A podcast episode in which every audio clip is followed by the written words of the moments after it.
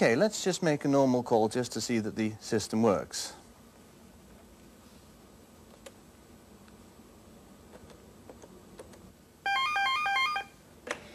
Hello, Mike. Hello, Joe. System working? Seems to be. Okay, fine. Okay.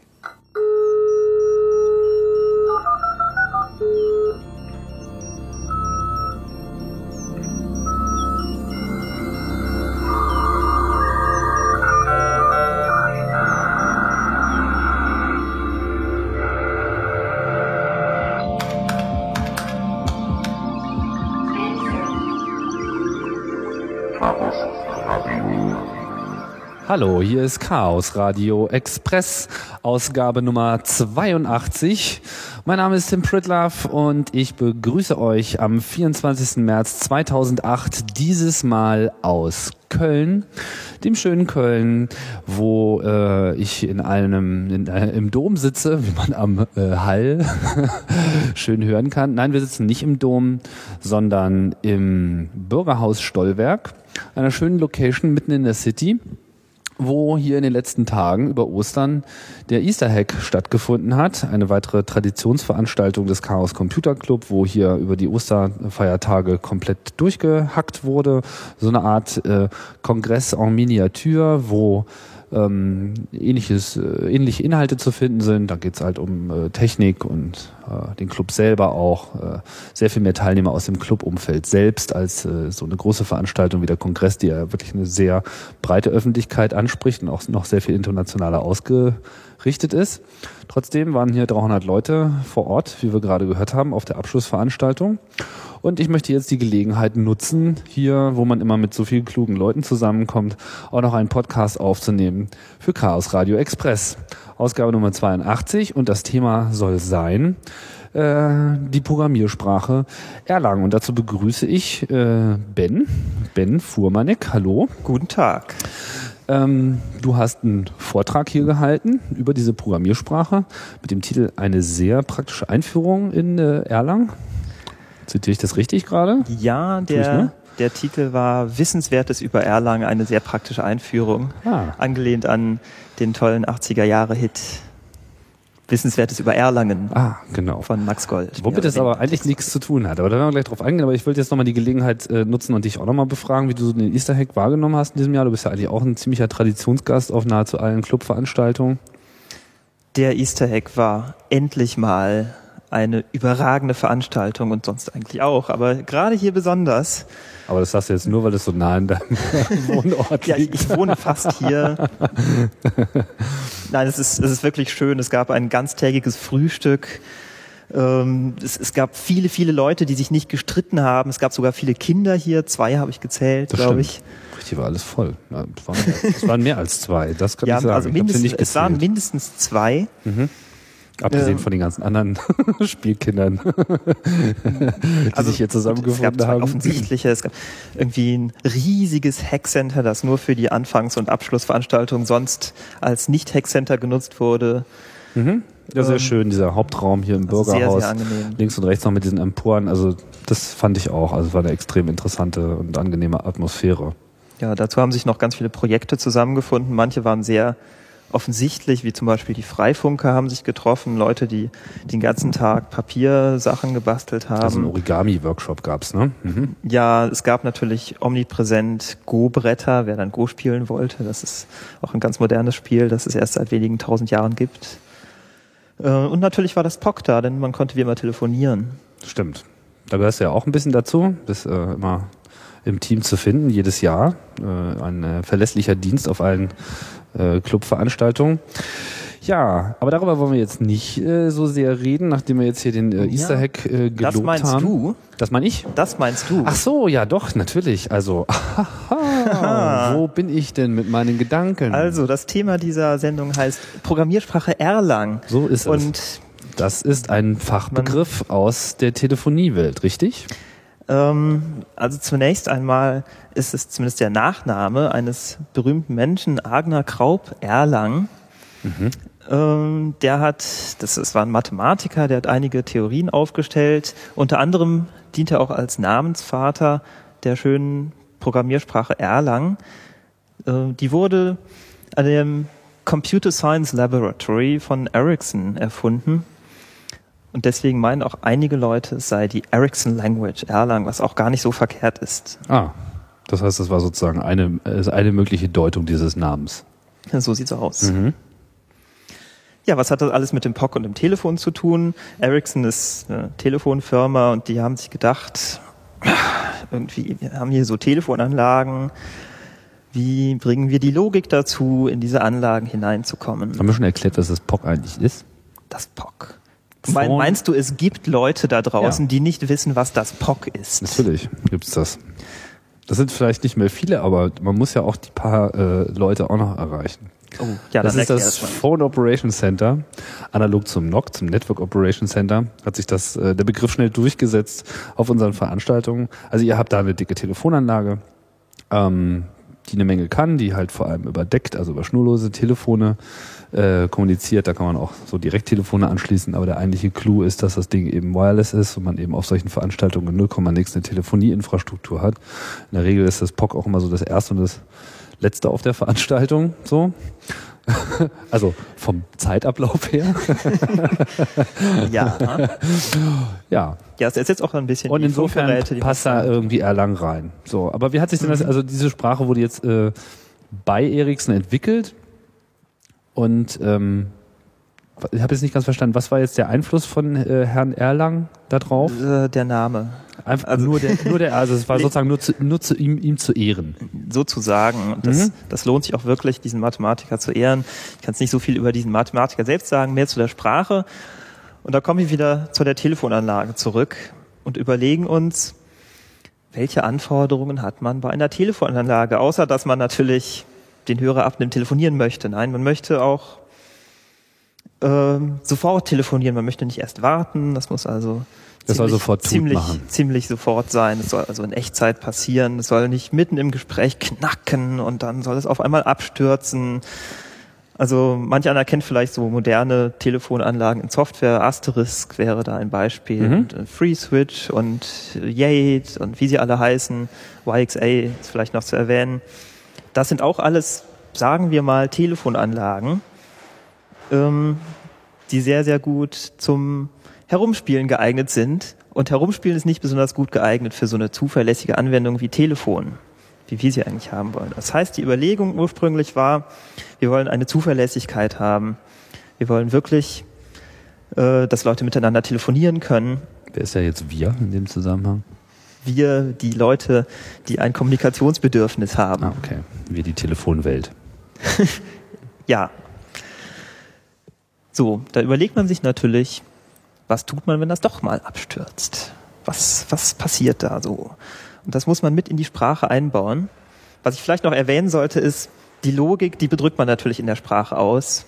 Man drückt eine Logik in der Sprache aus und man hätte auch irgendeine Sprache nehmen können, die es zu dem Zeitpunkt schon gab. Das war etwa vor 20 Jahren.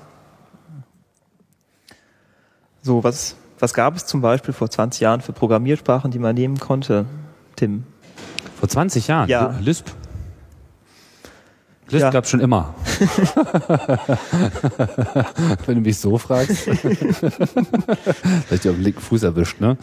Ja, Ja, man hätte auch C nehmen können, natürlich. C, gut, C gab es schon, Lisp, Lisp ist eigentlich ein gutes Stichwort. Ich glaube, so einiges. Was, was es auch schon Pascal. gab, ist vielleicht Prolog, wer das kennt. Äh, Und tatsächlich hat man sich auch ein bisschen an diesen beiden orientiert, Lisp und Prolog. Ich weiß nicht, ob ta- das tatsächlich bekannt war, aber ich nehme es einfach stark an, denn es sind sehr, sehr viele Elemente aus diesen beiden Sprachen vorhanden. Nämlich ist, das, ist Erlang eine funktionale Programmiersprache. Mhm. Funktional, wer das nicht mehr genau weiß, also es gibt funktionale und prozedurale und noch ein paar andere äh, Arten von Programmiersprachen. Was man üblicherweise kennt, ist, wenn man so anfängt zu programmieren, ist, ich habe meine Funktion, die schreibe ich, oder meine Prozedur, die führt irgendwas aus, eine Anweisung nach der anderen, das war's. Äh, vielleicht gebe ich auch was zurück. Bei funktionalen Programmiersprachen ist das der Fall, dass ich auf jeden Fall immer eine Funktion habe, die gibt etwas zurück. Mhm. Diese Funktion, die ruft vielleicht eine andere Funktion auf, die ruft vielleicht auch sich selbst auf. Das, ist Vorbild der, ist sozusagen die mathematische Ja. Funktion, die natürlich auch immer irgendwas liefert, weil das ist ja ihre Aufgabe. Genau, die liefert das vielleicht sogar rekursiv, indem die mathematische Funktion wieder sich selbst enthält. Mhm. Beziehungsweise sich selbst aufruft. In dem Fall, genau. Haben wir denn eigentlich schon, Entschuldigung, ich bin ein bisschen unkonzentriert, weil immer so viele Leute hier durchlaufen, aber Man ähm, hört das auch im Hintergrund. äh, der Begriff Erlang, bevor wir das komplett irgendwie äh, noch aus dem Ding ist, ist doch auch ein Fachbegriff im Telefoniebereich. Ja, War das jetzt auch ein Grund, warum das Ding so heißt? Also ein Erlang ist doch, also Erlang ist doch die Maßzahl dafür, wie viele äh, Gespräche eine, ein, ein jeweiliges System zu einem bestimmten Zeitpunkt immer bereitstellen kann. Mm, Was, was gab es denn zuerst? Gab es erst die Maßeinheit oder erst die Programmiersprache? Das weiß ich nicht. Was meinst du denn? Äh, das müsste man erforschen. Das müsste man erforschen. Okay. Ja, währenddem du das erforschst, werde ich einfach mal ein bisschen weiter erzählen über die Sprache selbst. Okay. Also wir waren dabei zu ergründen, wie kommt nun so ein, eine Telefonanlage zu ihrer Logik, beziehungsweise zu ihrer Programmiersprache, in der dann die Logik programmiert wird. So. Und dann überlegt man sich, sie darf erstmal nicht abstürzen. Ich möchte nicht, dass ich telefoniere und plötzlich ist die Verbindung weg. Das heißt, ich muss in meiner Software Methoden haben, um eine Fehlerbehandlung auszudrücken. Gut, jetzt, das haben sehr viele Programmiersprachen, wenn nicht sogar alle gängigen so. Ähm, das ist aber, also das ist, das ist trotzdem ein Pfeiler, das war im Hintergedanken, das, das werden wir gleich mal behalten.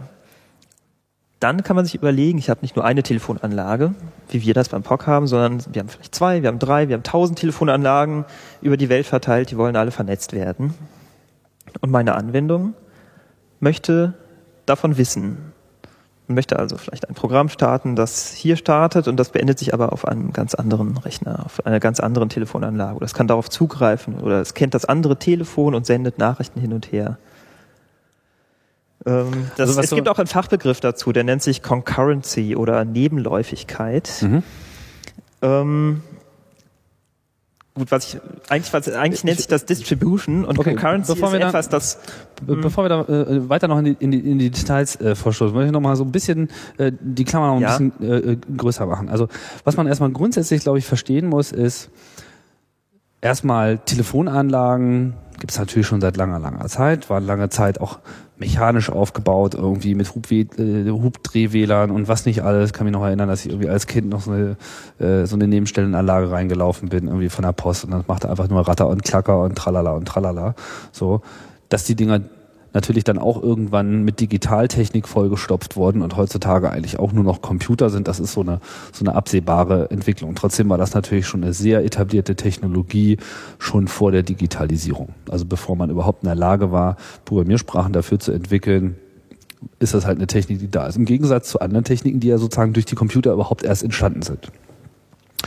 Und ähm, deswegen, das finde ich jetzt insofern interessant, als das, wie du ja schon, schon, schon ausgeführt hast, dass das einfach von vornherein ein ähm, Anforderungsspektrum definiert.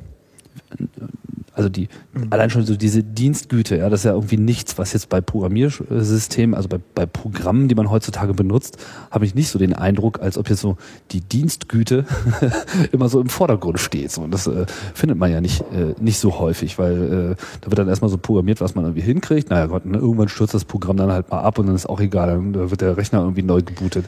Das ist natürlich etwas, wo man, sagen wir mal, so einem Telekom-Menschen, und damit meine ich jetzt nicht die Deutsche Telekom, sondern halt einfach Leute, die sich in diesem Telco-Bereich äh, bewegen, mit denen kann man da irgendwie nicht kommen. So, ne? Also die, da muss einfach eine gewisse Ausfallsicherheit vorhanden sein und da muss vor allem auch äh, eben, wie du schon richtig gesagt hast, so eine, eine Reaktionszeit muss irgendwie möglich sein. Und da kommt ja auch dieser Begriff Erlang rein. Ich habe jetzt gerade nochmal nachgeschaut. Also der Begriff Erlang ist halt von eben jenem Agner Krarup Erlang erfunden worden. Also dieses Modell und das bezeichnet äh, eben, was eine Telefonanlage bereitstellen kann. Also wenn ihr irgendwie 50 Erlang hat, so, dann kann die vielleicht 5000 Telefonanschlüsse haben, aber irgendwie 50 Leute können wirklich zu jedem Zeitpunkt auch wirklich telefonieren damit. Ja. So. Und ähm, ich frage mich jetzt also, äh, diese, diese Entwicklung bei Ericsson, wann ging denn das eigentlich los? Also wann ist denn diese Programmiersprache äh, wirklich dann ähm, in den Griff Also genommen ich, ich worden? kann dir sagen, seit 1998, also vor etwa zehn Jahren, ist das Open Source mhm. und da war die Programmiersprache bereits fertig und im Einsatz. Mhm. Ähm, vielleicht kannst du gerade die genaue Jahreszahl heraussuchen. Aus Die- diesem Internet, von dem Sie alle reden. Ja, ja, ich, Mhm. ich schaue ja mal gerne in äh, meinen Freund, die allwissende Müllhalde, aber die hält sich da noch gerade etwas bisschen bedeckt. Aber es gibt ja auch eine schöne Einführung zu Erlangen, fällt mir jetzt gerade ein, die wir auch schon mal bei, bei Chaos TV gepostet haben. Ich glaube, das war äh, Chaos TV, CTV äh, 68, wo so, was, du kennst das Video doch sicherlich, Ja. oder? Äh, was war denn das gleich nochmal für Jungs? Das war das Elemental Computer Science Laboratory, lese ich hier gerade. Tatsächlich haben die sich irgendwann umbenannt und waren dann Ericsson AB. Ah, Das, sind, das sind dieselben Leute, die die Programmiersprache erfunden haben. Okay. Und in, diesem Video sieht man sehr demonstrativ, Hello Bob, und die, rufen sich gegenseitig an und dann wird künstlich ein Fehler erzeugt. Man sieht auf so einem flimmernden uralten Bildschirm in Schwarz-Weiß, wie dann dieser Fehler erzeugt wird und wie das System trotzdem nicht abstürzt. Das war ein Durchbruch sondergleichen. Also ein Informatiker freut sowas. Mhm. Okay, ach so, alles klar. Das ist also dann die Truppe, aus der dann irgendwie Eriksen äh, hervorgegangen ist. Also mit anderen Worten, äh, achso, der Film ist aus dem Jahr 1990, steht hier. Also die Sprache gibt es definitiv schon länger. Aber heute ist es auch Open Source. Und es gibt ja auch schon, ähm, naja, gibt es eigentlich viel Software, die in Erlang geschrieben ist? Ja. Also es gibt ein sehr populäres es- Beispiel natürlich. Es gibt mindestens ein sehr populäres Beispiel, nämlich diesen eJabber.d, ein Jabber-Server in Erlang geschrieben. Der wird auch ziemlich viel verwendet. Soweit ich weiß, läuft Jabber.org damit und auch jabber.ccc.de. mhm. Jabber ist dieses Instant Messaging-Protokoll, das kürzlich sehr beliebt geworden ist. So Ja, und das eigentlich auch so ähnliche ähm, Funktionsanforderungen hat wie eine Telefonanlage. Weil da hat man potenziell ganz viele User, so, die dann eben zu einem bestimmten Zeitpunkt auch dann real miteinander kommunizieren wollen. Das ist dann sozusagen der Erlang, ja. Also so, äh, wenn jetzt, äh, was weiß ich, Jabba CCCD hat, glaube ich, über 4000 User oder so, kann das sein? die jeden, jedes Mal gleichzeitig online sind. Nee, nicht gleichzeitig online sind, aber die so insgesamt da äh, irgendwie aktiv sind. Aber ich äh, lass mich da jetzt mal nicht festnageln. Es sind auf jeden Fall viele und es sind auch viele, die wirklich online sind. Also das äh, kommt noch dazu. Ja, und dann ist es ja eigentlich genau das Gleiche. Man möchte dann eben, dass die Nachricht, die man da reinschickt, auch möglichst schnell weitergeleitet wird. Die soll in so einem Server nicht lange hängen bleiben. So wie man das hier auch bei E-Mail wünscht. so, und ähm, das Ding darf dann eben unter diesem, dieser Last nicht zusammenbrechen. Das ist natürlich eine interessante Anforderung. Aber Ja, was, das ist was eine ist denn sehr, jetzt? sehr ähnliche Anforderung. Genau, aber jetzt, wahr. jetzt haben wir ja schon gesagt, was, also die, die Hauptanforderungen sind eben diese Zuverlässigkeit, aber eben auch diese, äh, Diese diese, gewisse- Nebenläufigkeit. Die Nebenläufigkeit und die Verteiltheit, was ich eben beschrieb, ist, wenn man mehrere Telefonanlagen hat oder von mir aus mehrere Jabber-Server, dann möchte man sich auch mit denen verbinden, möchte die vielleicht skalieren, man möchte einfach noch einen Rechner daneben stellen und dann haben doppelt so viele User Platz auf dem Server. Mhm. Das ist eine gewisse Verteiltheit und damit kommt auch gleichzeitig die Nebenläufigkeit, denn ich muss mir überlegen, wenn ich zwei Rechner habe, dann habe ich auch mindestens zwei Prozesse. Ich habe auch zwei Prozessoren, da laufen also eigentlich zwei Programme ab. So, und diese Sprache Erlang, egoistisch wie sie ist, denkt sich, ich bin jetzt die Abstraktionsebene, bei mir gibt es erstmal einen Kernel und dann mache ich meine Prozessverwaltung auf diesem eigenen Kernel mit einem eigenen Scheduler und ähm, diese Prozesse, die kommunizieren miteinander. Das heißt, eine Annahme, die die Erlang macht, ist, ähm, Dinge können gleichzeitig passieren. Das hat man ja nicht in jeder Programmiersprache. Also wenn man sich jetzt irgendwie so Basic anschaut oder auch Lisp oder so, die machen Ja. irgendwie eine Menge kluge Sachen, aber so diese Vorstellung davon, dass äh, das Programm mehr als einmal gleichzeitig abläuft, das ist nicht unbedingt in jeder Programmiersprache drin. Also genau genommen in fast keiner. Also wenn man sich das überlegt, ähm, es gibt Threads. In anderen Programmiersprachen nennt man diese gleichzeitige Ausführung von Code Threads. Im Betriebssystem nennt Im man das Bet- Threads. Im Betriebssystem Also in manchen Sprachen nennt man das mittlerweile auch auch. Ja. So. hm. Also man kann die Begriffe nahezu austauschen. Nee, darum Im- geht's mir nicht, aber die, die, die Begrifflichkeit der, Gleich, äh, der Gleichläufig Nebenläufigkeit oder Gleichzeitigkeit ist zuerst in den Betriebssystemen entstanden. Das heißt, man hat irgendwie Mhm. nicht die Programmiersprache da drauf getunt, sondern man hat äh, dasselbe Programm mehrere Male nebeneinander gelaufen, laufen lassen, ohne dass sie was voneinander wussten. Und wenn sie miteinander kommunizieren müssen, müssen sie das halt mit den Mitteln des Betriebssystems machen. Interprozesskommunikation, Shared Memory und was es da irgendwie Semaphoren und was es da noch so alles gibt. So, und man, dann ist es eben auch abhängig von den äh, Leistungsfähigkeiten des jeweiligen Betriebssystems. Und in dem Moment, wo man das dann auf ein anderes Betriebssystem auch portieren möchte, ist man natürlich so ein bisschen außen vor, weil dann ist wieder alles ein bisschen anders. Man muss die Software anpassen. Aber Erlang geht ja da jetzt einen ganz anderen Weg. Erlang sagt, Gleichläufigkeit ist einfach ein generelles Problem. Das äh, brauchen wir in Telefonanlagen und was man in Telefonanlagen braucht, das braucht man auch sonst im Leben. Und äh, wir bauen das quasi in die Programmiersprache ein. Habe ich das richtig verstanden? Ja, ich würde das gar nicht so sehr als Gegensatz sehen. Nö, was, was, was Betriebssysteme machen, diese Prozessverwaltung Ja gut, und, und die Kommunikation, die das, wird, ein, das wird einfach nochmal abstrahiert auf genau dieselbe Art und Weise. Ja, genau, aber als Programmierer Ja, braucht man nicht zu wissen, wie es im. Betriebssystem funktioniert, sondern man bekommt es quasi von der Sprache schon Genau. äh, ins Haus geliefert. Das ist der Sinn und Zweck. Mhm. So, jetzt kann man sich Wie drückt sich das denn aus in der Sprache? Das drückt sich ungefähr so aus, wie man sich das auch vorstellen könnte. Es gibt einen Befehl, um Prozesse zu generieren, der nennt sich Spawn. Mhm. Und es gibt einen Befehl, um Nachrichten zu verschicken. Das ist ein Operator, nämlich der Ausrufezeichen-Operator. Mhm. Der sendet einfach eine Nachricht zu einem Prozess. Und sagt, hallo, ich bin's. Zum Beispiel sagt man Hallo oder man schickt eine Nachricht dahin, die ein Befehl ist oder man schickt irgendwas hin. Man kann sich das ungefähr so vorstellen wie uns beide. Angenommen, ich wäre ein Erlang-Prozess und du wärst ein Erlang-Prozess, dann Ja. kann ich dich Jetzt sind wir schon fast in diesem Video, Ja, ne, wo sich ja. diese Jungs dann auch so, so, hinsetzen. Hallo Tim, kannst du mich hören?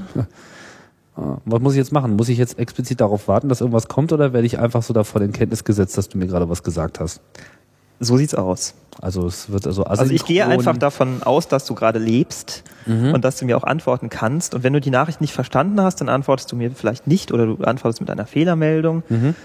Ähm, Muss ich antworten oder kann ich die einfach nur zur Kenntnis nehmen? Du kannst ja auch nur zur Kenntnis nehmen. Okay. Oder ich kann auch so lange warten, bis du geantwortet hast oder eben nicht. Okay, das heißt, du sagst jetzt Hallo und du antwortest, äh, wartest auf eine freundliche äh, Replik von mir und ich Genau. ignoriere das einfach und lass dich da versauern. Ich ich glaube, ich versuche das nochmal. Hallo Tim. Hallo, Ben. Juhu. so, genauso kann man sich das vorstellen im Erlang. Wir haben zwei Prozesse. Jetzt wird es ein bisschen komplizierter. Und zwar, Noch komplizierter. und zwar ähm, gehe ich einfach davon aus, dass du eine Information bereitstellen möchtest, die mich interessiert. Mhm. Die Information könnte nun lauten, Wie viele Minuten wir jetzt schon gesprochen Zum, haben. zum Beispiel. Mhm. Das weiß ich nämlich nicht. Und dann frage ich dich einfach, wie viele Minuten haben wir eigentlich jetzt schon gesprochen? Ja, ich glaube, wir haben schon 21 Minuten zusammen. Oh. So, und dir ist vielleicht etwas aufgefallen. Wir haben keinen gemeinsamen Speicherbereich verwendet. Kein Shared Memory, wir haben keine Logs gehabt, wir hatten keine Semaphoren. Ich habe einfach so auf dich, auf deine Antwort gewartet. Ich musste mich da nicht, ich habe kein Deadlock-Gefahr gehabt, sondern du hast mir das einfach gesagt. Und genauso funktioniert das auch in der Erlang-Programmiersprache. Ähm, ich verwende keinen gemeinsamen Speicherbereich, sondern jeder Prozess hat ein eigenes Gehirn, eine eigene Message Queue sozusagen. Wenn ich jemandem was schicke, wenn ich dir was sage, dann landet das erstmal in einer Message Queue. Die Mhm. kann man abfragen mit so einer Art Pattern Matching, um auch zu wissen, was man überhaupt abfragen möchte. Mhm. Und dann äh, weiß ich das einfach. Ich muss nicht extra Speicherbereich anfordern. Also es ist eine sehr hohe Sprache. Wird denn, also nochmal noch mal die Frage, äh, was ich vorhin meinte, so muss ich, muss ich mich jetzt sozusagen selber um das Empfangen kümmern? Also funktioniert das so, dass wann immer eine Nachricht da ist, dass dann automatisch ein, ein Stück Code von mir aufgerufen wird in meinem äh, Thread, der das sozusagen wirklich unterbricht? Also ist das so ein Interrupt? Oder muss ich mich sozusagen explizit drum kümmern, jetzt auch die nächste, äh, dass ich halt immer wieder in meinem Prozess dahin gehe und sage, oh, äh, jetzt gucke ich mal, ob wieder neue Nachrichten für mich da sind und danach tue ich erstmal nichts. Mm, Ja, das Zweite ist der Fall. Intern ist es sicherlich so gelöst wie immer mit Interrupts und mit, was weiß ich, mit Speicherbereichen. Aber tatsächlich muss man sich als Programmierer aktiv darum bemühen, die Nachrichten auszuwerten. Mhm, Wenn dich okay. die Nachrichten gar nicht interessieren, dann musst du die auch nicht auswerten. Okay, das heißt, dann stauen die sich dann einfach und irgendwie ist mir doch egal, wer mir da Messages schickt. Genau. Okay. Üblicherweise ist das so. Es gibt spezielle Nachrichten, wie zum Beispiel die Nachricht, dass einer gestorben ist von uns beiden. Die würde ich dann auf jeden Fall bekommen. Angenommen, ich überwache dich gerade, weil du mir sowieso gegenüber sitzt und du stirbst jetzt, dann merke ich das. Oh, Und dann kann ich was dagegen tun. das ist schön, das beruhigt mich jetzt ungemein.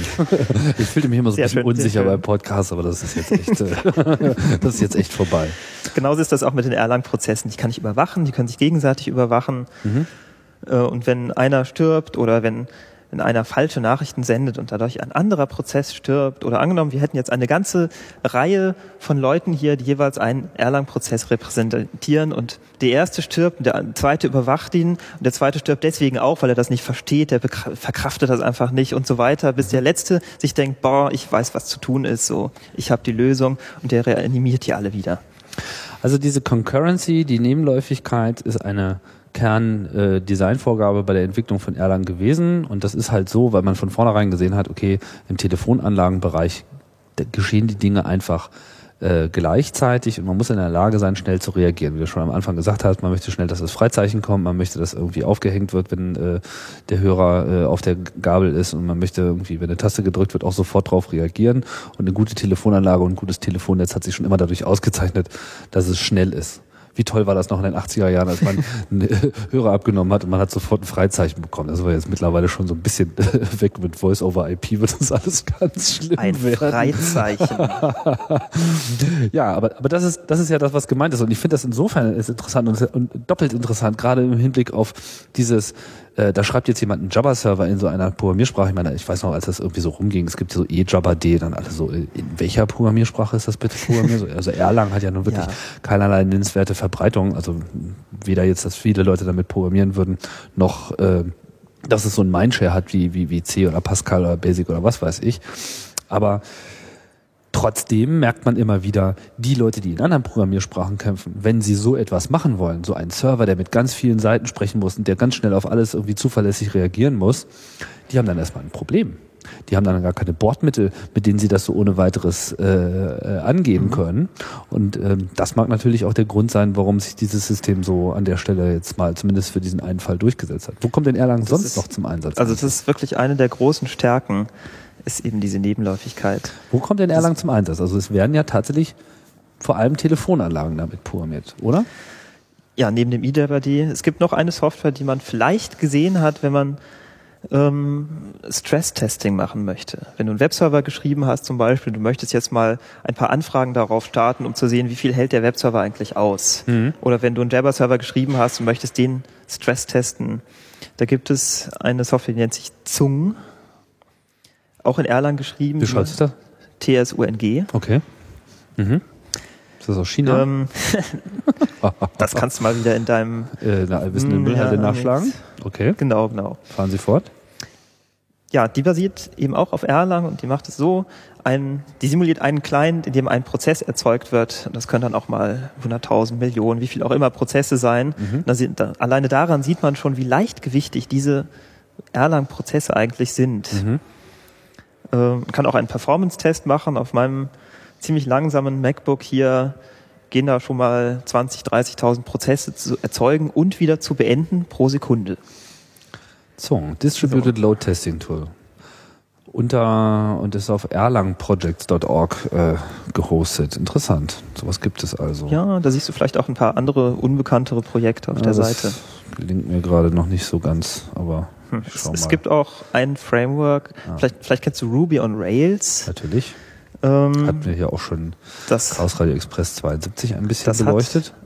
unter anderem als Konzept eine Art Datenbank-Abstraktion, dass man sich vorher überlegt, was möchte ich eigentlich abbilden, dann beschreibe ich das irgendwie abstrakt und wie das nun in der Datenbank tatsächlich abgebildet wird, das übernimmt mein Framework für mich. Das gibt es auch in Erlang, nennt sich Early Web. Da es nicht so verbreitet ist, vielleicht auch nicht ganz so ausgereift, aber es gibt es und es funktioniert. Also Early Web sozusagen als, Web. Äh, als, als Lightweight äh, Web Development Framework meinst du? genau. Okay. basierend auf Erlang. Dann kann man sich auch überlegen, dass es logischerweise einen Webserver dafür gibt. Mindestens einen, tatsächlich gibt es mehrere, aber einen bekannten, Jaws nennt er sich, Chance. oder Jaws, je Mit J? nachdem, wie du es aussprechen möchtest, aber eigentlich Jaws. Y-A-W-S. Ah, Y, okay, alles klar. Mhm. Ja. Tja, Webserver in, äh, in Erlang. Ja, ist doch toll. Weil Webserver haben auch dieses Problem, dass sie meistens äh, viel zu groß sind und dann irgendwie nicht so richtig skalieren. Also so ein Apache mag ja so für so eine General-Purpose-Webseite ganz gut sein, aber alle Leute, die wirklich High Performance brauchen, also wo wirklich äh, schnell was passiert, sind halt immer schnell am Ächzen und Stöhnen, weil man das Ding dann eben mühsam feintunen muss oder mit äh, die Maschinen mit entsprechend Ressourcen versehen muss, damit äh, das Ding ordentlich durchatmen kann. Also wir verwenden zum Beispiel bei Chaos Radio Express äh, den Light äh, HTTPD und das äh, an der Stelle auch schon mal eine echte echter Fortschritt. Also Mhm. das ist, glaube ich, auch ein Trend. Also wir erleben jetzt so ähm, eine, eine, eine, eine generelle globale Entwicklung im Software-Development. Man hat jetzt so die ersten 20 Jahre sich äh, durchgemüht und die ersten 10 Jahre Internet auch hinter sich gebracht. Äh, also so seit dem Web äh, mal jetzt äh, grob gerechnet, seitdem es so richtig eingeschlagen hat. Man weiß, man braucht solche Anwendungen und es während am Anfang alles noch um Funktionalität und Features ging, kommt jetzt in zunehmendem Maße Sachen rein wie Sicherheit, Skalierbarkeit, Zuverlässigkeit, Robustness, so. Und insbesondere die Skalierbarkeit ist ein ganz großes Problem. Nicht, da hat irgendwie so ein kleines Projekt mal was gehackt. Auf einmal wird das scheiße erfolgreich und irgendwie zwei Stunden später fliegen ihnen alles um die Ohren und sie haben überhaupt gar keine Möglichkeit, durch das irgendwie Hinzufügen von RAM oder Festplatten oder Prozessoren daran irgendwas zu drehen, weil eben einfach die Software nicht skaliert, weil einfach äh, äh, die, die Programmierplattform selbst ist nicht erlaubt, da einfach mal so den Hebel hochzulegen und zu sagen, so das Ganze machen wir jetzt mal mit einer Null hinten dran und dann soll das bitte noch genauso funktionieren. Das haben wir einige Male erlebt im letzten Jahr. Twitter wäre ein Beispiel. Genau, Twitter ist auch so ein Ding, was die ganze Zeit irgendwie aus dem Leim geht. Ähm, ja, mir fallen jetzt gerade keine äh, guten Beispiele. Aber Twitter ist Ja. wirklich ein gutes Also das ist, Beispiel. glaube ich, das Beispiel. Äh, das ist vielleicht gerade echt wirklich äh, das Beispiel, aber da, da gäbe es bestimmt noch eine ganze Menge anderen, die auch aus dem Leim gehen würden, wenn äh, ja, wenn sie denn mal populär werden würden. das Genau. muss man ja auch erstmal erreichen. Ne?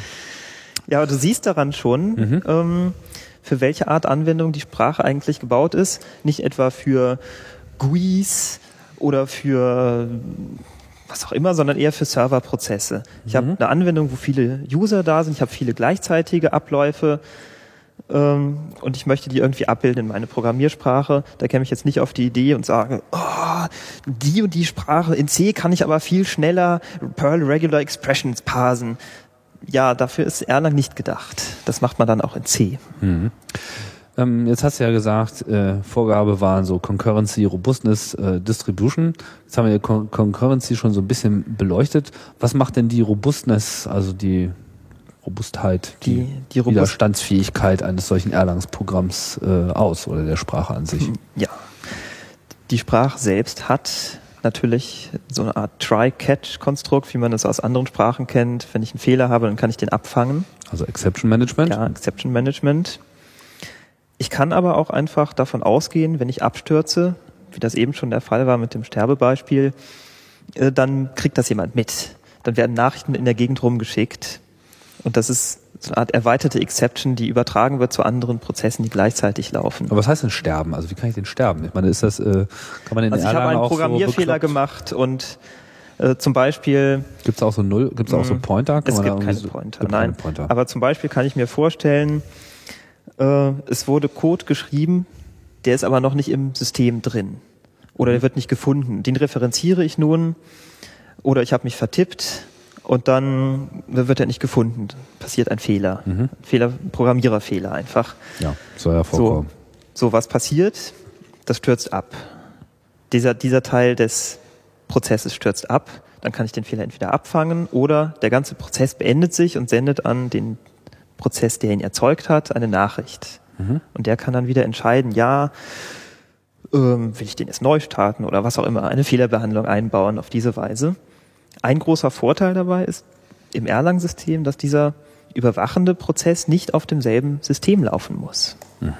Ich kann jetzt mir überlegen, ich habe einen Rechner, der überwacht nur alle und einen zweiten Rechner, der arbeitet nur, weil der sowieso einen schnelleren Prozessor hat zum Beispiel. Das ist ein, eine große Robustness. Okay. Also die drei Faktoren, Concurrency, Distribution, Robustness, die spielen gut zusammen. Das eine basiert auf dem anderen. Okay, das heißt, man jeweils. muss auch irgendwie alles äh, einmal ein bisschen erklärt haben, um, um äh, das Einzelne gut zu verstehen. Dann vielleicht nochmal äh, auch gleich so der Sprung auf diese Verteiltheit. Also, ah, die eine andere Frage hatte ich noch. Ist denn, ähm, werden denn solche Sachen wie Threads im Betriebssystem, also sozusagen die Nebenläufigkeit, die das Betriebssystem bereitstellt, auch im Hinblick auf mehrere Cores äh, von Erlang genutzt? Also wenn ich jetzt so einen Ja. Prozessor habe, mit, also mit mehreren Cores, laufen dann zwei Erlang-Threads äh, innerhalb eines Programms Mhm. dann auch verteilt auf zwei Programme? Äh, zwei Tatsächlich, Prozessoren? tatsächlich gibt es da zwei Möglichkeiten. Die eine Möglichkeit ist, dass das Erlang tatsächlich schon kann. Und das, das hängt, wie gesagt, vom Programm, äh, vom Betriebssystem ab. Also so für die gängigen Unixe und Linuxe und Windows und so weiter ist das so implementiert, dass SMP-Support vorhanden ist. SMP Symmetric Multiprocessing Support heißt Mhm. das. Also Mhm. genau die Funktionalität, die du eben beschrieben hast. Mhm. Ähm, wenn es das Erlang aus irgendeinem Grund nicht kann, dann kann man einfach zwei Erlangs starten, Mhm. die dann vom Betriebssystem her hoffentlich auf zwei CPUs laufen oder drei oder vier und die kommunizieren einfach miteinander. Dann wird Das das, auf diese Weise verteilt. Ja, verstehe. Das heißt, und, und das ist dann in der Programmierung auch kein großer Unterschied? Also ist das, äh, ist das Kommunizieren mit einem anderen Thread innerhalb desselben Erlangs genauso wie das Kommunizieren mit einem anderen Erlang auf einem anderen Computer? Im Prinzip ist es fast gleich. Es gibt einen Unterschied. Ich kann explizit sagen, ich habe einen lokalen Prozess, der soll auch nur lokal bleiben. Oder ich kann sagen, der Prozess, der soll global freigegeben werden. Da können andere Erlangs darauf zugreifen. Aber das Senden der Nachricht und so weiter, das, Das ist völlig identisch. Das ist dasselbe. Das heißt, da muss ich eigentlich an meinem Code gar nichts ändern. genau. Das heißt, diese, diese, diese Nebenläufigkeit, diese äh, äh, Concurrency in dem Sinne ist auch dieselbe Basis wie die Verteiltheit. Also man, das ist von vornherein so verteilt, dass es sowohl innerhalb eines Prozesses, eines äh, Rechnerprozesses verteilt sein kann, als auch eben über Rechner äh, verteilt. So ist es. Und was wird dann als Transport benutzt, wenn ich jetzt so zwei Maschinen habe? Ich meine, da ist ja dann irgendwie noch so eine Wolke dazwischen. Ähm, Ja, tatsächlich gibt es da ein, ein eigenes Protokoll, das extra dafür erfunden wurde. Äh, Man kann sich auch Gedanken über die Sicherheit machen. Erlang Cloud Protokoll. Ja, ja, so ähnlich. so ähnlich, wie heißt also das denn? ich, ich weiß gar nicht, ob das einen Namen hat. Okay, aber es gibt irgendwie einen Das- er Erlang-Message irgendwie von einem zum anderen Ja, es, es gibt da ein sinnvolles Protokoll, das auch darauf achtet, dass irgendwie Little Endian, Big Endian nicht vertauscht wird und das immer gleich serialisiert. Erlang ist ja keine Skriptsprache, ne? Es wird richtig, also wird das, oder? Also Ja, ist ja, um das mal kurz einzustreuen. Ja, es wird vorkompiliert in Bytecode, der dann vom Erlang-System interpretiert wird. Okay, also Aber ich kann, so Java. ich kann es auch on the fly kompilieren mit so einer Art Skript. Nämlich E-Skript nennt sich das. Achso, wo man dann sozusagen so, eh, Wenn ich nur, ich will nur mal eben zwei Zeilen schreiben, dann mache Okay. ich das als gibt E-Skript. es einen Interpreter. Aber ansonsten ist es eher so wie Java, das heißt, es gibt einen Pseudocode und der wird dann irgendwie von der Runtime Genau, der ist, der ist auch völlig unabhängig von der Architektur. mhm. Okay. Ja, wo waren wir stehen geblieben vorher? Äh, ja, generell noch, also die, diese Message-Verteilung und das Protokoll zwischen zwei Instanzen, also wie diese Verteilung jetzt äh, real Genau. funktioniert, was ich äh, sozusagen bereitstellen muss, damit Also das man- auch wirklich läuft. Man kann sich ja vorstellen, dass jetzt zwei Rechner einfach Erlang starten. So, das reicht erstmal noch nicht aus, sondern man muss den Rechnern und den einzelnen Erlang-Instanzen noch Namen geben. Mhm. Zum Beispiel nenne ich mein Erlang Rechner 1, Erlang 1 at Rechner 1 und deins ist Erlang 2 at Rechner 2. Und der benutzt tatsächlich auch den DNS, Mhm. um den anderen Rechner zu finden. Das Domain Name System. Ja, Mhm. Okay. so. Und dann äh, vertrauen die sich noch nicht automatisch. Nein, man muss noch einen Cookie austauschen. Das ist einfach ein String. Mhm. Und dann vertrauen die sich und man kann gemütlich Prozesse verteilen, wie man möchte. Ich kann Okay. auch explizit sagen, ich starte jetzt auf deinem Erlang einen Prozess oder ich kann auch äh, einfach eine Applikation starten, die das automatisch verteilt nach Kriterien, die man vorher definiert. Aber wie macht man denn das mit, mit Speicher? Also ich meine, wenn jetzt so zwei, äh, zwei Prozesse nebeneinander auf demselben Rechner laufen, also innerhalb eines Computerprozesses, äh, dann weiß man, die haben irgendwie denselben RAM und wenn ich jetzt irgendwie auf gleiche Datenstrukturen zugreifen will, dann sind die ja eh da. Aber wenn ich jetzt äh, etwas delegieren will auf, äh, an einen Prozess, der auf einem anderen Computer läuft, wie kommt der denn dann an die Daten ran? Die werden einfach serialisiert übertragen. Das heißt, es muss dann immer alles mit übertragen werden. Also er kann Ja, es sozusagen werden- nur auf die Daten reagieren, die ich ihm auch Es schicke. werden immer alle Daten mitgeschickt. Das ist wahr. Hm. Das Das klingt auf den ersten Blick ein bisschen viel. Tatsächlich ist es nicht viel. Ja gut, aber wenn jetzt, äh, ich denke mir, man hat jetzt was weiß ich, so eine riesige Konfigurationsdatei, die äh, am Anfang äh, beim Starten, was weiß ich, so eine Telefonanlage, die hat ja irgendwie alle möglichen Konfigurationen. So, keine Ahnung, welche Nebenstellen es gibt, wie die heißen, wie die konfiguriert sind, was sie dürfen, was die nicht dürfen. Das muss ja irgendwo stehen. Lagert man das dann in so eine Datenbank aus? Ja, das lagert man in eine Datenbank aus. Tatsächlich gibt es auch eine Datenbank, die extra für Erlang programmiert wurde. Die Mhm. nennt sich Mnesia, angelegt an Amnesia, Ohne das A. ohne das A. Ah, das heißt Genau. Ah.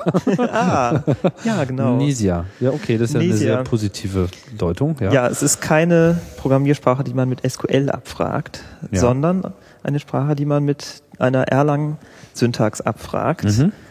die ähnlich der Erlang List Comprehensions funktioniert. Was ist das? List Comprehensions kann man sich ungefähr so vorstellen, wie man aus der Mathematik Wertebereiche definiert. Also zum Beispiel x für alle x, für die gilt hm, hm, hm. und dann hat man Bedingungen. Und in Erlang funktioniert das genauso. Da sage ich einfach, ich will jetzt das Element x haben und das Element x kommt aus der Tabelle so und so und hat die und die Bedingung. Und ungefähr so schreibt man das auch hin in der speziellen Erlang-Syntax. Ist das dann so eine hierarchische Datenbank? So, also wie in, in was speichert man da? Hat man da auch da diese Vorstellung wie in Relationsdatenbanken, so mit Tabellen? Oder ist Ja. das mehr so objektorientiert oder ist das mehr so ein Directory Man, von? man speichert in Tabellen Erlang-Konstrukte. Also Es gibt nur ganz wenige Datentypen, zum Beispiel eine Liste oder ein Tupel. Und die kann ich so wie sie sind einfach in die Datenbank reinschreiben und wenn ich dann dann später brauche, genauso wieder rauslesen. okay, das heißt, ich schreibe eigentlich schon so Datenstrukturen, wie sie auch im Programm verwende, da rein. Ja, ich muss mich nicht darum kümmern, dass ich extra eine Abbildung finde, wie ich nun meine Datenstruktur in diese Datenbank reinbekomme, Ah. außer für Optimierungszwecke. Was für Datenmodelle äh, kann denn Erlang in der Programmiersprache so? Also Um es mal ist ja nicht objektorientiert. Um es mal ne? vereinfacht zu sagen, es kann Listen und Tupels, was im Wesentlichen auch Listen sind mit einer festen Länge. Und dann natürlich noch so die üblichen Integer, Floating Point und äh, interessanterweise werden Strings auch als Listen abgebildet. Das kennt man ja von Python vielleicht. Okay, aber da kommt auch die Mhm. Nähe zu Lisp äh, wieder hervor. Ja, genau. Mhm. Okay, das, das heißt, das erleichtert ja sozusagen den Aufbau von so hierarchischen Datenstrukturen, wie man das eben von XML zum Beispiel kennt. Ja. Also es, das wird sehr erleichtert. Tatsächlich, ähm, wenn man sich überlegt, wie könnte man zum Beispiel ein Programm von einer objektorientierten Struktur übertragen in eine prozessorientierte Struktur über Erlang, dann kann man sich überlegen, eine Instanz eines Objektes, ähm, die hoffentlich zu einem Zeitpunkt genau dasselbe tut wie eine zweite Instanz optimalerweise. Die könnte ich dann deswegen übertragen. Ein Prozess ist ein Objekt, ein anderer Prozess ist ein anderes Objekt. Und bei der Objektorientierung würde ich jetzt nun eine Funktion des anderen Objekts aufrufen. Äquivalent kann ich von einem Prozess eine Nachricht an den anderen schicken und warten, bis die Antwort kommt. Es ist also sehr leicht übertragbar. Ja, viele Programmiersprachen bilden ja auch so diesen Aufruf von Funktionen auch selber als, als Methoden äh, ab. Also Smalltalk zum Beispiel, da ist das ja auch immer schon so dieses Message-Passing-Modell gewesen. Ja. Ist dieses äh, Minisia, diese Datenbank, ist das sehr verbreitet äh, so in der Erlang-Anwendung? Also ist das so wirklich so das, was man dann auch verwendet? Oder ist das jetzt Ja, nur so, könnte man ein- auch nehmen, äh, wenn man schon mal die Zeit gefunden hat, sich damit zu beschäftigen? Weil ich bin, ich finde, ich finde das eigentlich ein sehr angenehm, ähm, eine sehr angenehme Eigenschaft, wenn man seine seine eigene Vorstellungswelt äh, da nicht äh, verlassen muss als Programmierer. Also ich hatte jetzt auch vor zwei Podcasts ähm, haben wir uns ja über Soap und Plone unterhalten in Python geschriebene äh, Web äh, Development Frameworks und das Soap ist ja auch äh, ein, ein Subsystem, was dann erstmal dem äh, Programmierer ein ganz mächtiges Werkzeug in die Hand gibt, nämlich eine Object Database. Das heißt, die Objekte, mit denen ich in meiner Programmiersprache ohnehin schon nativ arbeite, die kann ich da einfach drin versenken und dann sind die da einfach drin. So muss man da, äh, wie die gespeichert sind, äh, keine großen Gedanken machen. So dieses Serialisieren und so weiter, das äh, geschieht dann halt alles automatisch und man muss vor allem nicht umdenken, weil dieses weit verbreitete SQL, was immer so gelobt wird und ja, unsere tolle Datenbank und so weiter, die macht irgendwie SQL. Das ist zwar ganz schön, um mal so ein paar kleinere Sachen zu machen, aber jeder, der schon mal so eine komplexe Datenstruktur in seinem Programm gehabt hat, der weiß, irgendwann wird man wahnsinnig, weil man eigentlich nur noch damit beschäftigt ist, äh, eine Übersetzung zu finden äh, von dem, was man halt eigentlich so in der Hand hat, zu dem, wie es dort äh, abgelegt werden soll und wieder zurück. So sieht's aus. Ähm, es ist natürlich sehr angenehm, dass man Media verwenden kann. Du machst ähm, ähm, nicht. Ich mache es relativ selten. Wo, wo, denn, denn ja? natürlich möchtest du den Grund wissen. Äh, üblicherweise hat man schon eine Datenstruktur. Ich habe schon eine MySQL-Datenbank oder ich habe schon meine Postgres-Datenbank. Da sind schon die Daten drin, jetzt möchte ich darauf zugreifen. Klar. Und dann mache ich das auch. Dann überlege ich mir nicht, hm, wie kann ich denn die Daten portieren und dann irgendwas damit machen. Nein, dann verwende ich das einfach, Mhm. weil es leichter ist. Äh, ein großer Vorteil dieser Media-Datenbank ist es, dass sie auch verteilt ist. Da sie auf Erlang basiert, kann ich die einfach verteilen. Mhm. Ich kann 20 Rechner aufstellen und sagen, der eine Rechner hält diese eine Tabelle nur im RAM für den schnellen Zugriff, der andere Rechner hält die andere Tabelle nur auf der Platte für Ausfallsicherheit und die synchronisieren sich Ah, automatisch. verstehe. Das ist ein großer Vorteil. Der Nachteil ist, man muss sich erstmal mit dieser Datenbank auseinandersetzen, denn sie ist neu, sie basiert nicht auf SQL. Wenn man das noch nicht gesehen hat, ist das eine gewisse Einarbeitung. Ja, aber das äh, kann sich ja manchmal lohnen. Ich meine, ich zum Beispiel mache irgendwie viel mit XSLT und so. Also mein, mein, meine Datenbank ist XML. So, ja, und da, da kann ich halt auch meine Daten äh, ganz anders modellieren, würde ich das irgendwie mit, X, mit äh, SQL machen. Ich würde würd wahnsinnig werden. aber wofür Mhm. setzt du denn Erlang selber ein? Vielleicht mal die Frage. Gut, neben dem offensichtlichen, nämlich für eJabber.d, verwende ich Erlang auch als Backend für eine... So als Programmier, programmierst eine du äh, mit beim mit? Nein, ich verwende es lediglich. Okay, ich verwende ja. es auch beruflich, davon abgesehen, und dafür Mhm. programmiere ich dann auch was für den eJabber.d. Mhm. Aber hauptsächlich verwende ich es privat oder im POC eben Für die Telefonanlage. für die Telefonanlage. Das heißt, die Telefonanlage, die wir hier alle benutzen, Management. die läuft tatsächlich unter Erlang. Nein, Tut sie nicht. nein, nein. Tatsächlich läuft die unter einem BSD mit irgendwelcher C-Software und so weiter, denn es ist keine Ericsson-Telefonanlage. Okay.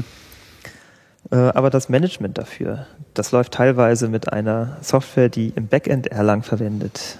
Denn es ist eine Backend-Sprache. Das Frontend ist dann so eine Webbrowser-Geschichte. Mhm. Und das Backend ist eben Erlang. Mhm. Und das funktioniert sehr gut.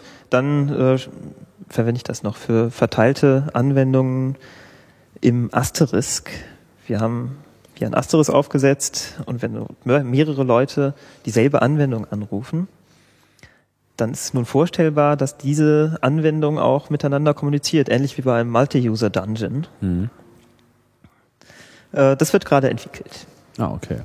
Also sprich, du, du wählst die, die, die Sprache eigentlich strategisch immer genau da für, für die Projekte aus, ähm, Ja. wo sie sozusagen ihre Stärken auch ausspielen kann. Genau. Insbesondere, Für- also, ich, vermute mal, diese Verteiltheit reizt sich da fast noch am meisten, oder? Ja, es ist wohl ein Zusammenspiel der Funktionalität. Äh, tatsächlich wird auch im POC werden auch andere Programmiersprachen verwendet für andere Anwendungszwecke. Da muss man nicht sagen, hier, ich lobe Erlang über alles und verwende das jetzt für beliebige Probleme, auch wenn die noch so wenig dazu passen. Wenn, dann verwendet man diese Sprache auch nur für die Probleme, die wirklich zutreffen, nämlich für Serverkommunikation, für Verteiltheit, für diese Gleichzeitigkeit. Das sind die Anwendungsfälle. Verwendet nicht auch Amazon äh, Erlang in irgendeinem Projekt? Du beziehst dich bestimmt auf die SimpleDB.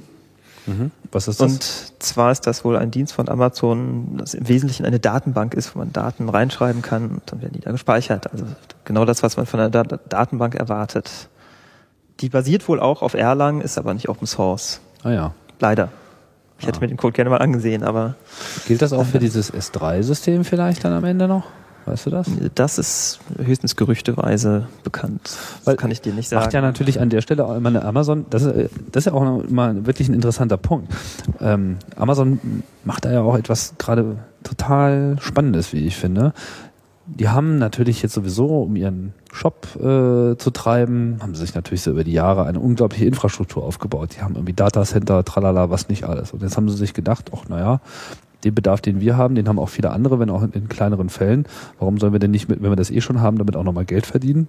Und haben dann zum Beispiel diesen S3-Service aufgebaut, so nach dem Motto, ihr wollt was im Internet speichern, was äh, hohe Verfügbarkeit haben soll, naja, dann hier. Also dann kann man sich da irgendwie schnell mal einen Account klicken und dann hat man da irgendwie so seinen Bucket und dann kann man da einfach so Daten reinschmeißen, dann sind die da und dann zahlt man halt irgendwie für Tra Traffic und wie viel äh, Speicher man äh, belegt und alles ist super. Das heißt, ein Modell, was darauf aufbaut, dass man ganz, ganz, ganz, ganz, ganz viele Kunden hat, die alle mehr oder weniger kleine Sachen bereitstellen. Sprich, hier kommt wieder dieser Aspekt mit dieser Skalierbarkeit rein das ist dann etwas, wo dann potenziell auch unglaublich viele Leute drauf zugreifen, Sachen, die einfach sehr hoch verfügbar sein müssen und wo es nicht lange äh, dauern kann. Von daher würde ich schon mal fast vermuten, dass sie das dann auch noch einsetzen, wenn sie es eben für dieses SimpleDB nachweislich schon eingesetzt es haben. Es böte sich definitiv an. Ist, ist das denn das eine, eine, eine verlässliche Information, dass dieses SimpleDB in äh, Erlang geschrieben ist oder mutmaßen wir hier? Es ist wohl ein sehr beständiges Gerücht, das noch ein nicht sehr beständiges Gerücht. Es, es wurde das, nicht dementiert. Gut, ein sehr beständiges Also- Gerücht, das sollte für äh, Chaos Radio Express ausreichen. Sehr gut. ja, Ja, was gibt's denn noch für schöne Eigenschaften, die du äh, noch äh, zum Besten geben möchtest, um ähm, das, das Erlang zu preisen? ja, wenn man sich überlegt, wie lange es die Sprache schon gibt, äh, selbst zehn Jahre Open Source, dann kann man sich genauso überlegen, da hat vielleicht der ein oder andere schon mal etwas drin programmiert und tatsächlich gibt es eine sehr große Klassenbibliothek, Mhm. die nennt sich OTP, Open Telecom Platform. Ja. Da findet man so alle gängigen Problemlösungen. Zum Beispiel ganz Low-Level-Probleme. Ich habe eine Tupelliste beispielsweise, also Key, Value, Key, Value, Key, Value in einer Liste. Ich möchte da, äh, ich möchte die zum Beispiel sortieren oder umkehren oder ich suche ein Element oder sonst irgendwelche. Diese Low-Level-Sachen, die sind alle sehr, sehr effizient programmiert, weil man die auch ständig benötigt. Dann ist in dieser OTP-Bibliothek auch die Media-Datenbank Teil davon. Mhm. Äh, und es gibt generelle Konstrukte, konzeptionelle Konstrukte, wie zum Beispiel für eine Client-Server-Architektur kann man sich überlegen, wenn ich innerhalb meiner Anwendung einen Client habe und einen Server, dann, dann hat das schon mal jemand programmiert und es wurde sozusagen template-artig. Oder in Erlang heißt es Behavior, Mhm. wurde schon mal programmiert und man kann einfach dieses Programmierschema übernommen, übernehmen Mhm. indem man einfach dieses Behavior startet und parametrisiert und konfiguriert. Wird das durch Spracheigenschaften gefördert, solche Behavior-Sachen, dass man irgendwie so. Also es, es gibt tatsächlich einen Befehl, der heißt Behavior, Ah. der überprüft zur Compile-Zeit, ob auch äh, alle Funktionen da sind, die man wirklich dafür braucht. Also was in anderen Sprachen so unter meistens unter Interfaces äh, bekannt ist. Beziehungsweise, wenn man Mehrfachvererbung hat, äh, unter Umständen auch sozusagen direkt als Funktionalität in das Programm hineingereicht wird. Aber bei Java gibt es ja Ja, Interfaces, ich, ich, entspricht würde, ich würde sagen, es, es entspricht etwa Templates. Templates Tem- aus äh, Templates aus C++. Also es ist schon ein Teil fertig, ein anderer Teil muss noch programmiert werden. Mhm. Und, und der eine Teil ist überwiegend so ein Teil, den man immer wiederkehrend hat. Zum Beispiel überprüfe ich immer wieder meine Message Queue vom Prozess und gucke, ist da was, was mich interessiert. Und dann ändere ich vielleicht den aktuellen Status, den ich so habe, mitführe. Äh, und dann warte ich wieder auf die Nachricht. Das muss ich nicht jedes Mal selbst programmieren, das ist schon fertig. Da gibt es eben mehrere dieser Programmierkonstrukte. Das ist eine ziemlich umfangreiche Bibliothek mit einer sehr, sehr guten Dokumentation, wie ich finde, inzwischen. Mhm. Diese, die Sprache wird aktiv weiterentwickelt. Das heißt, Ende letzten Jahres würde ich sagen, ja, die Dokumentation war noch nicht so gut. Inzwischen ist die wirklich, wirklich gut. Die hat sich auch in den letzten paar Monaten deutlich verbessert. Mhm. Vielleicht auch durch diesen Hype von Erlang, kann man schon fast sagen. Gibt es ein schönes Buch zum Thema, was man sich mal äh, antun sollte, wenn man einsteigt? Es gibt tatsächlich ein schönes Buch momentan, das ich wirklich empfehlen würde. Ähm, kennst du gerade den Titel? Und, Mm, Ist das dieses Programming Erlang? jetzt, wo du sagst, Programmer Erlang von Joe Armstrong, Mhm. das ist eine schöne Einführung. Mhm. Ist das, also ist Es- das so es eine sind- Einführung sind oder ist das auch eine Referenz also es sind, zum es ist Nachschlagen? wirklich, ich würde es eher weniger als Referenz verwenden, obwohl es eine enthält. Tatsächlich enthält das Erlang-System selbst Man-Pages. Wer die gewohnt ist, der verwendet Man-Pages. Mhm. Es hat vielleicht ein bisschen den Nachteil, dass man auch wissen muss, wonach man sucht. Zum Beispiel das Modul IO, dann rufe ich das einfach auf, irgendwie man.io oder r-man.io. Ähm, dazu muss ich wissen, wie das geht. Dann gibt es eine Webseite, erlang.org. Mhm. Da befindet sich die meiste Dokumentation. Da findet man auch Tutorials, schöne Einführung, auch Referenzen auf dieses Buch. Ja. Äh, und es gibt eine Community. Oh, eine Juhu, juhu, es gibt eine Community. Richtige Menschen sozusagen benutzen das auch, nicht Oh. nur diese Zombies aus dem Video. Jetzt, wo du sagst. Die müssten inzwischen auch ziemlich alt sein. Ja, also ich kann ja nochmal dieses Video empfehlen, das müsst ihr euch echt unbedingt angucken, das ist so großartig, also irgendwie total charmant, so, aber auch vollkommen steif sitzen sie da und preisen irgendwie auch wirklich so mit, mit Hingabe ihre Programmiersprache. Es, äh, Ja, und tatsächlich, wenn man einmal zwei Wochen Erlang programmiert hat, dann hast du genau dieselbe Hingabe. Das erweitert den Horizont ungemein. Vor allem, wenn man vorher noch keine funktionale Programmiersprache kennt, Mhm. dann ist das sozusagen so, als ob man wieder von vorne anfängt zu programmieren.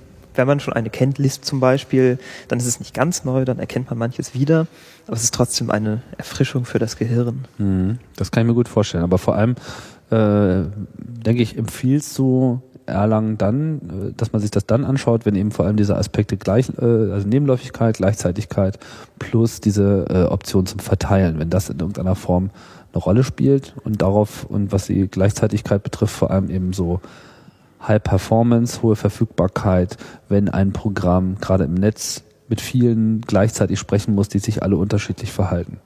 Oder? So sieht's aus. Mhm. Ich würde es auch für, Hättest es jetzt nicht besser sagen können. also, ich bin sprachlos. ja, da hast, Ja, hast, du, hast du gut erklärt. Habe ich jetzt verstanden. Ja, ich bin auch ganz stolz auf mich.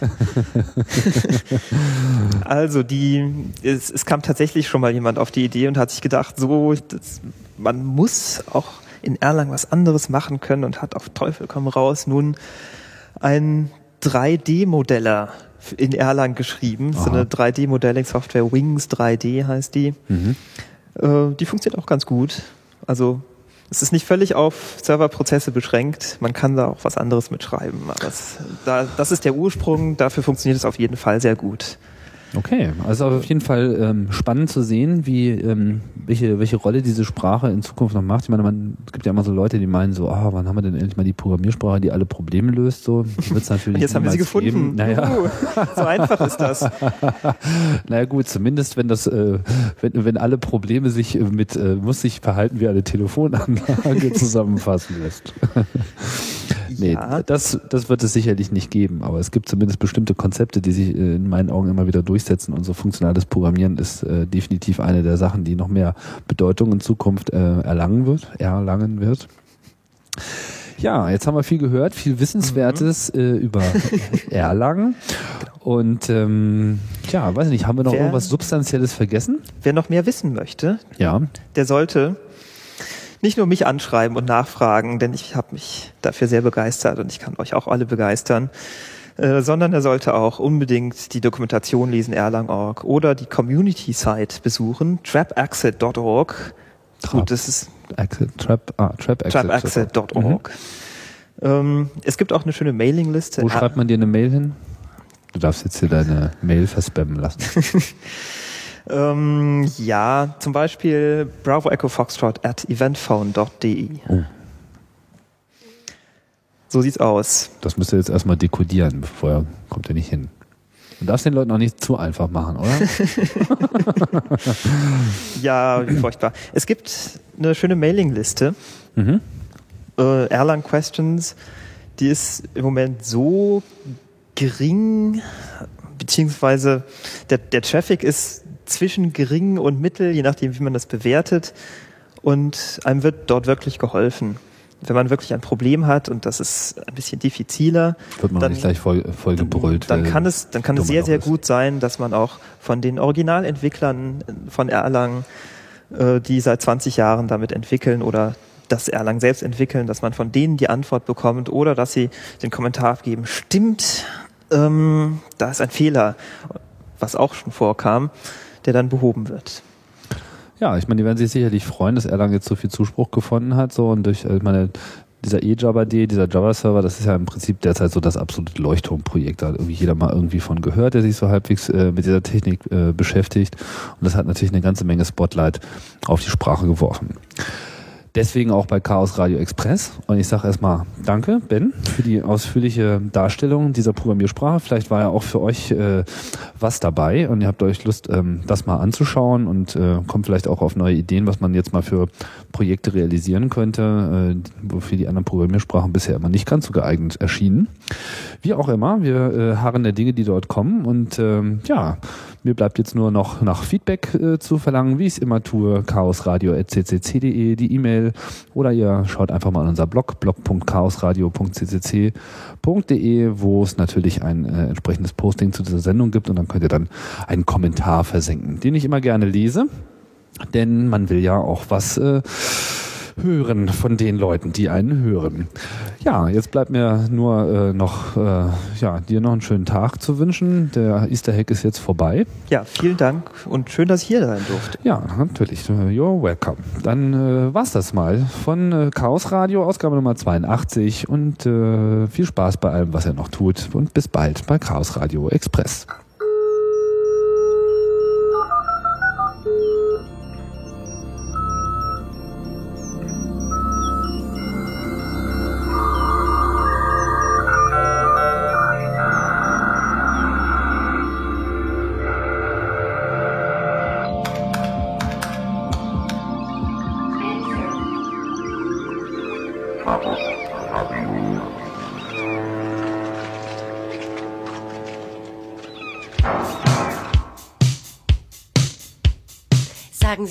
Mann, ich hätte mal eine Frage.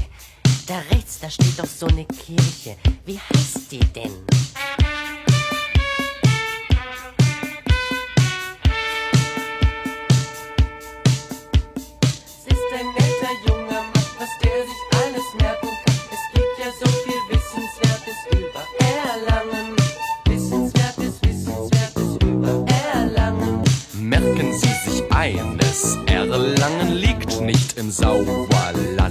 Hier rechts das neue Schwimmzentrum zum Schwimmen, Trimmen, Sonnenbad. Diese Seite Erlangens ist weithin unbekannt. Erlangen, das ist ein netter junger Mann, was der sich alles merken kann. Es gibt ja so viel Wissenswertes über Erlangen. Wissenswertes, Wissenswertes über Erlangen. Hier links ist eine Kirche, sie wurde erbaut in der Vergangenheit von einem Baumeister aus dem Sauerland. Insbesondere sonntags wird sie von gläubigen